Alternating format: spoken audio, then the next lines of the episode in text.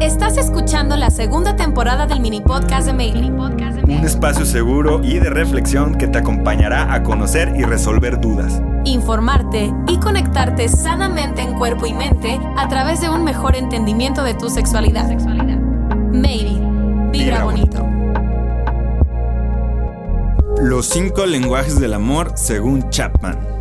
Para Gary Chapman, un famoso y polémico consejero matrimonial de Estados Unidos, existen cinco lenguajes del amor. Y puede ser que el tuyo y el de tu pareja sean diferentes, así que por más esfuerzo que hagas, si no sabes hablar el lenguaje de amor de tu pareja, no podrás comunicarlo de manera efectiva. Es parecido como si uno hablara chino y el otro español. Veámoslo así, la mayoría de nosotros creció aprendiendo la lengua de nuestras madres y padres, la cual se convirtió en nuestra lengua materna o primaria. Más tarde quizás aprendamos otras lenguas, pero casi siempre con mucho más esfuerzo. Estas llegan a ser nuestras lenguas secundarias. Hablamos y comprendemos mejor nuestra lengua materna. Eso es obvio, nos sentimos más cómodos hablando esa lengua y mientras más practiquemos y hablemos nuestras lenguas secundarias, más cómodos estaremos en la conversación.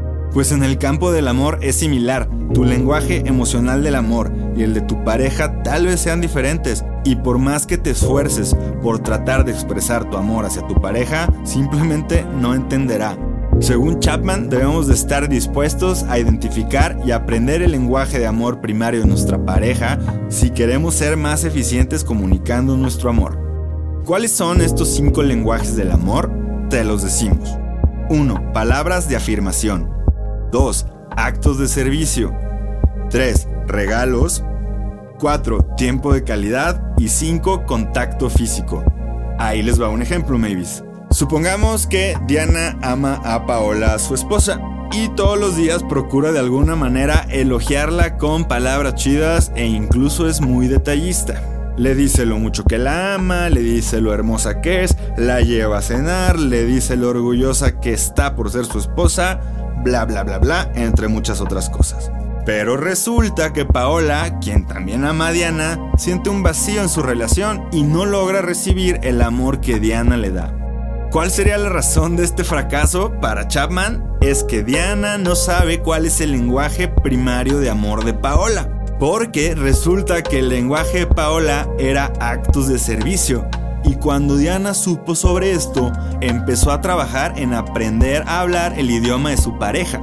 Descubrió que Paola valora más cuando Diana toma parte de su día para hacer un acto de servicio. Por ejemplo, se encarga de lidiar con la arrendataria, limpiar cosas de la cocina, resolver un problema de la casa, comprar comida, pagar colegiaturas, etc. Ben Mavis es un simple ejemplo que nos ayuda a entender.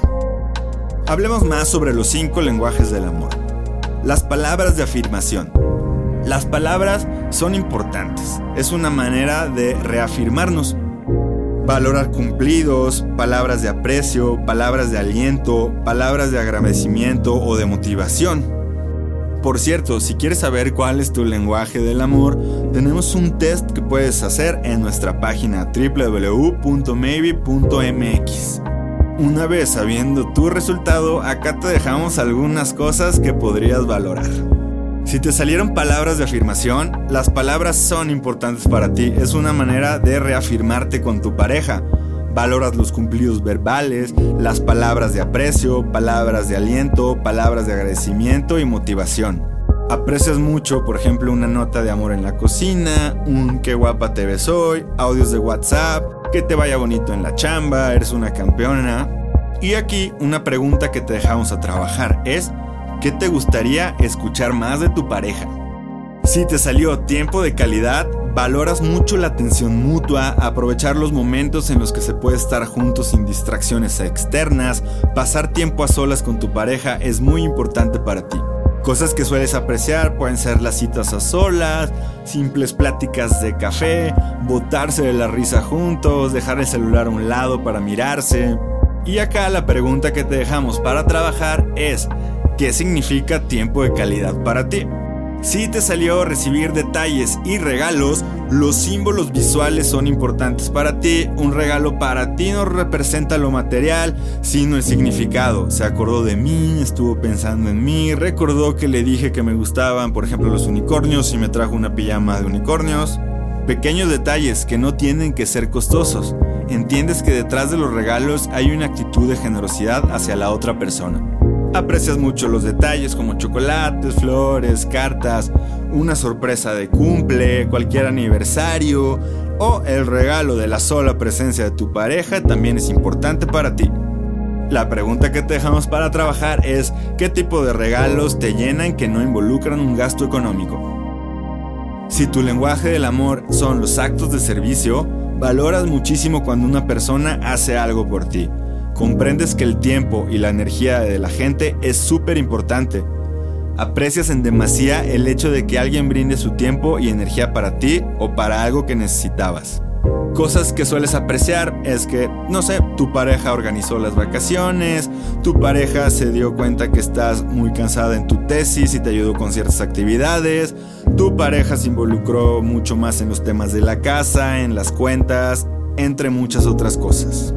Una pregunta para trabajar sería cuáles son algunos actos de servicio que no sean tareas de la casa. Y si te salió contacto físico como tu lenguaje del amor, valoras mucho el contacto piel con piel. El toque físico es un básico en tu relación y puede manifestarse de muchas maneras, no solamente en lo sexual. Un abrazo en momentos difíciles, caminar de la mano con tu pareja, los besos y las caricias te hacen sentir amado, te hacen sentir querido, que te hagan piojito en las noches, antes de dormir, un masaje, son manifestaciones que te hacen sentir acompañada o cerca de tu pareja.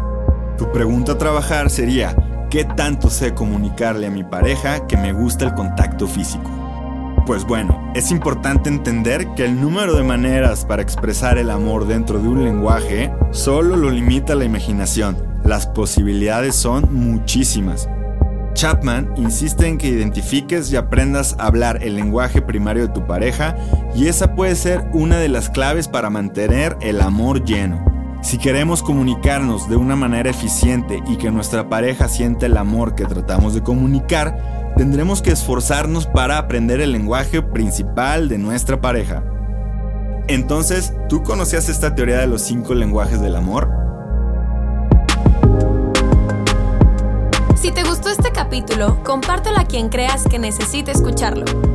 Te invitamos a que te suscribas y nos sigas en todas nuestras redes sociales.